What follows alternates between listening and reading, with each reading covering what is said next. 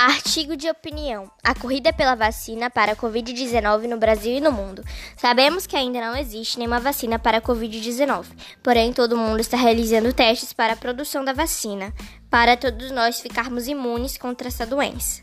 Bom, acho que não é tão bom correrem para realizar a vacina, pois ela precisa ser testada e, apre e apresentar eficácia. Por mais que nós estamos em um momento difícil, creio que a vacina deve ser feita com calma para, apre para apresentar efeito. Por enquanto, devemos ficar de quarentena. Os números de mortes, por exemplo, estão abaixando, mas não devemos relaxar.